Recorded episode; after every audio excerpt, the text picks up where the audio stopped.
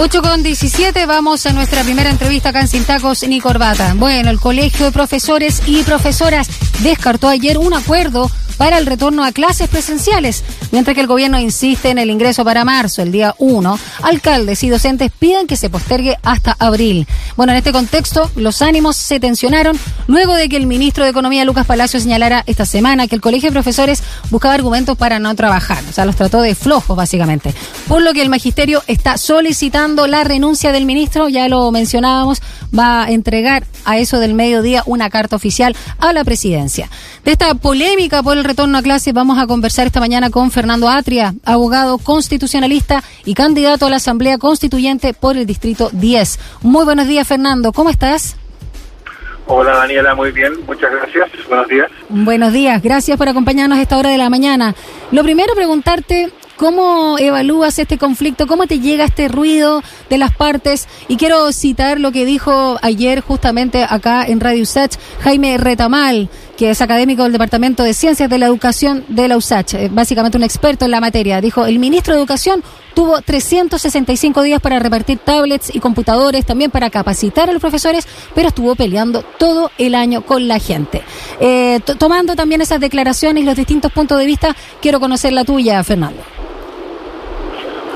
No, yo creo que primero hay que decir que las declaraciones del ministro Palacio al respecto fueron fueron bien vergonzosas, o sea, van a quedar en la lista de las declaraciones eh, totalmente desafortunadas de personeros o ministros de ese gobierno, ¿no? Esto es eh, decir que el problema es que los profesores, porque no dijo la directiva del colegio de profesores, dijo los profesores, que los profesores no quieren trabajar o sea, está al nivel de las personas van a los consultorios a hacer vida social o mm. que compren flores o levántense más temprano. Exacto. Eh, refleja la misma la misma visión del asunto. Y eh, la verdad es que yo, a, mí me parece insólito. Eso es lo primero que hay que decir. Eh, y lo segundo ah, es que cuando está ocurriendo una campaña de vacunación que ha sido reconocida por todos como una campaña exitosa, Exacto. Ah, hay una solución, a mi juicio, eh, que cae por su propio peso, ¿no? Ah, es decir, que se postergue el, el, inicio presencial del año escolar eh, hasta el momento en que las vacunas, en que la, la, población, sobre todo los profesores, ya estén vacunados. Eh, Con y que mientras tanto continúen. Claro, claro. Hasta, o sea, desde el momento en que desde el punto de vista epidemiológico la vacuna ya pueda entenderse que hace efecto. Yo no mm. soy especialista en el tema, entiendo que son tienen que esperar las dos dosis, etcétera, pero esa es una, es una cuestión que, que supongo yo que es relativamente fácil de establecer mm. cuando la vacuna tiene ya el efecto que esperamos de una vacuna. Eh, pero pero eso es algo que tiene ya un horizonte más o menos claro. Hay un proceso exitoso de vacunación en curso, ah, entonces la cuestión no es que estemos discutiendo sobre si todo el año va a ser no presencial o presencial, sino si el momento de inicio ah, de las clases, el, año escolar presencial, eh, es ahora o se puede postergar al momento en que la vacuna vaya a empezar a reducir efecto. Entonces a mí me parece que esto es una cuestión bastante, a cierto punto, artificial. Fernando, en ese sentido, a propósito de esta situación eh, puntual o de esta insistencia por parte del Mineduc y más allá de las declaraciones del ministro de Economía, Lucas Palacio, em, ¿crees que se podría fortalecer la institucionalidad justamente en torno a la educación para enfrentar mejor las emergencias en el futuro, especialmente la sanitaria? Y esto también, eh, vuelvo a citar a Jaime Retamal en el sentido de, un tema de la ideología, ¿no? De las élites políticas del país eh, con este Estado neoliberal y este concepto también de la educación. Bueno, yo creo que aquí se han, manifestado varias cosas. O sea, la pandemia ha ido develando un montón de mm. cosas que, que, estaban ahí y que no eran tan explícitas. Una de ellas, creo yo, es que hay un discurso eh, que viene fundamentalmente de la lógica de este modelo, que trata o que busca eh, tratar eh, a los profesores como si fueran unos funcionarios cuya, cuya que lo único que están constantemente es tratando de eh, eludir sus responsabilidades y que entonces necesitan estar sometidos eh, a eh, formas de control y disciplinamiento y, y evaluación constante, precisamente porque no pueden ser tratados como profesionales. Hay, hay justo... que esto, esta actitud ahora, ¿Mm? o sea, eh, lo que dijo Palacios, pero toda esta discusión eh, eh, tiende a reforzar esa visión. Los profesores no pueden ser tratados como profesionales, porque lo son. Ah, y yo creo que eso, esa es una cuestión eh, que va, va a bastante al núcleo de, del, del, modelo educativo, ¿no? Ah, los profesores son funcionarios, no son, no son profesionales, necesitan estar sujetos al látigo de la evaluación, etcétera, y a la zanahoria de algunos incentivos, porque si no, ah, nada va a funcionar. Ahora, hay como una discrepancia o una contradicción finalmente entre la apreciación eh, respetuosa, cariñosa y absolutamente desde, desde el agradecimiento por la lucha que dan día a día por parte de la ciudadanía hacia los y las profesoras, los maestros, ¿no? Pero por otro lado, desde el gobierno hay una línea muy distinta, como la que tú señalabas. Eh, en ese sentido, una vez más, eh, hay como una distorsión de la realidad respecto a las autoridades de este gobierno. Bueno, por cierto, eso es completamente acertado. Eh, desde el punto de vista del discurso público, los profesores son tratados como como héroes, etcétera, ¿no? De hecho, poco después de que habló el ministro Palacio, se tuvo que salir el presidente de la República diciendo que estaba eh, que era extraordinario lo que los profesores hacían, etcétera, porque porque claro, públicamente no se pueden ir contra los profesores, entonces esta idea de que los profesores no pueden ser tratados como profesionales tiene, se mantiene siempre como en un segundo plano. Mm como el supuesto de eh, las políticas que se toman, no como algo explícitamente afirmado. Y yo creo que eso es parte del problema que tenemos, por cierto. Estamos conversando con Fernando Atria, abogado constitucionalista y candidato de la Asamblea Constituyente por el Distrito 10. Fernando, vamos justamente a tu candidatura a la Convención Constitucional. El Tricel rechazó la petición de José Antonio Cast para bajar tu postulación. ¿Esto sienta un precedente?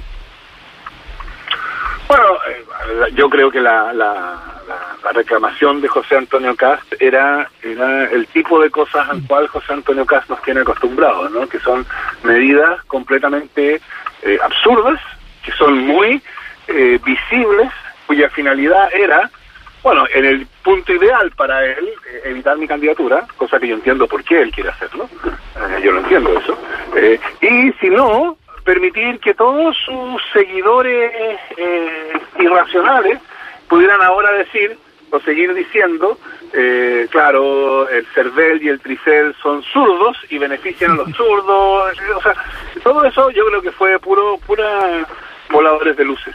Eh, la reclamación fue rechazada 5-0, no logró convencer ni siquiera a uno de los miembros del TRICEL, y eso muestra que, que era completamente infundada.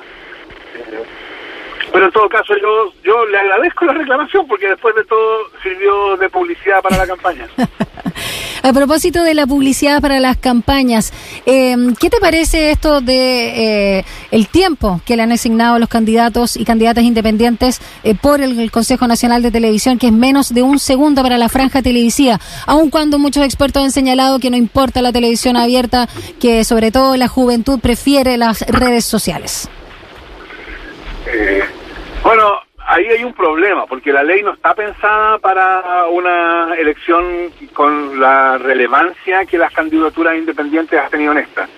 Eh, y entonces, claro, asume que son candidaturas marginales y que son escasas, y entonces les atribuye a todas ellas en conjunto el tiempo que corresponde al partido menos votado en la última elección. Entonces es la nada misma, O sea, por supuesto, desde el punto de vista de la franja, tener a, no sé, no sé cuántos son, pero deben ser cientos de candidatos que se distribuyen algo así como medio segundo. 475. Ya, claro.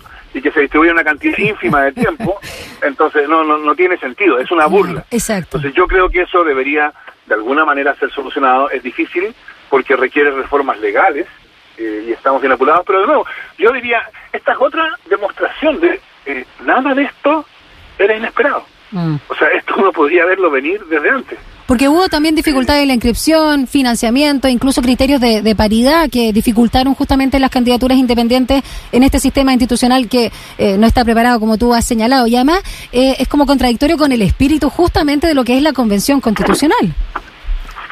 Bueno, claro, y la verdad, yo creo que en general la eh, el, facilitamiento de las candidaturas independientes al final terminó haciéndose, ¿no? Se modificaron las reglas, hubo además una enorme, eh, una enorme eh, presión ciudadana, se manifestó, en, creo, creo que hubo algo así como 500.000 personas que firmaron por candidaturas independientes.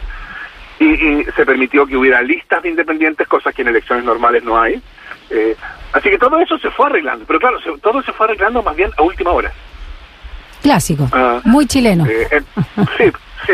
Ah, entonces eso habla mal del proceso del proceso político pero bueno esa eso la incapacidad de del proceso político para reaccionar con agilidad y eficacia ante los problemas que tiene el país bueno eso es el problema fundamental que tenemos desde que arrastramos gracias a esta constitución Ahora, eh, ¿cómo prevés que va a ser la participación el próximo 11 de abril? Sobre todo para, bueno, hay muchas, eh, digamos, posibilidades de voto, ¿no? Gobernadores, eh, el tema municipal y, por supuesto, candidatos y candidatas a la Convención Constitucional. ¿Crees que se ha perdido la llamada mística o que va a retornar ahora en marzo? no sé si sientes algún desgaste o lo que has visto en las calles justamente con tu candidatura al Distrito 10, ves bastante entusiasmo. No, yo creo que hay entusiasmo, hay interés por participar, hay preocupación por cómo mm. hacer el proceso también, pero yo creo que hay interés. Y de hecho yo creo que el, 11 de abril va a ser, desde el punto de vista de los comentaristas oficiales, por así decirlo, va a ser una sorpresa. Va a ser tan sorpresivo como fue, porque aprendamos de la experiencia, va a ser tan sorpresivo como fue el resultado de la segunda pregunta del plebiscito. ¿Te acuerdas tú que todos los comentaristas oficiales decían que el apruebo va a ganar lejos pero la, la, convención constitucional versus mixta va a ser un resultado más estrecho. Exactamente. Sí, ese era el análisis. Uy, y fue al contrario, fue mucho más amplio que incluso el apruebo. Porque yo creo que esta es una elección que funciona con una lógica distinta. Entonces, todas estas opiniones de los comentaristas y los expertos electorales, yo creo que en este caso no valen de mucho. Yo creo que va a haber, sobre todo si el proceso de vacunación continúa con eficacia, Ah, y entonces el riesgo del contagio ya disminuye para el 11 de abril. Eh, yo creo que va a haber una, una gran participación y que el resultado va a ser categórico en la dirección de la nueva constitución. Un distrito bien peleado donde estás postulando, Fernando Atria, solo siete cupos para el distrito 10, que recordemos corresponde a las comunas de Macul, Santiago, San Joaquín, La Granja, Providencia y Ñuñoa. Muchas gracias, Fernando Atria, por haber conversado con nosotros a esta hora de la mañana acá en Sin Tacos ni Corbata. Que te vaya muy bien. muchas gracias a ti, Daniela. Chao. Bueno, ahí está.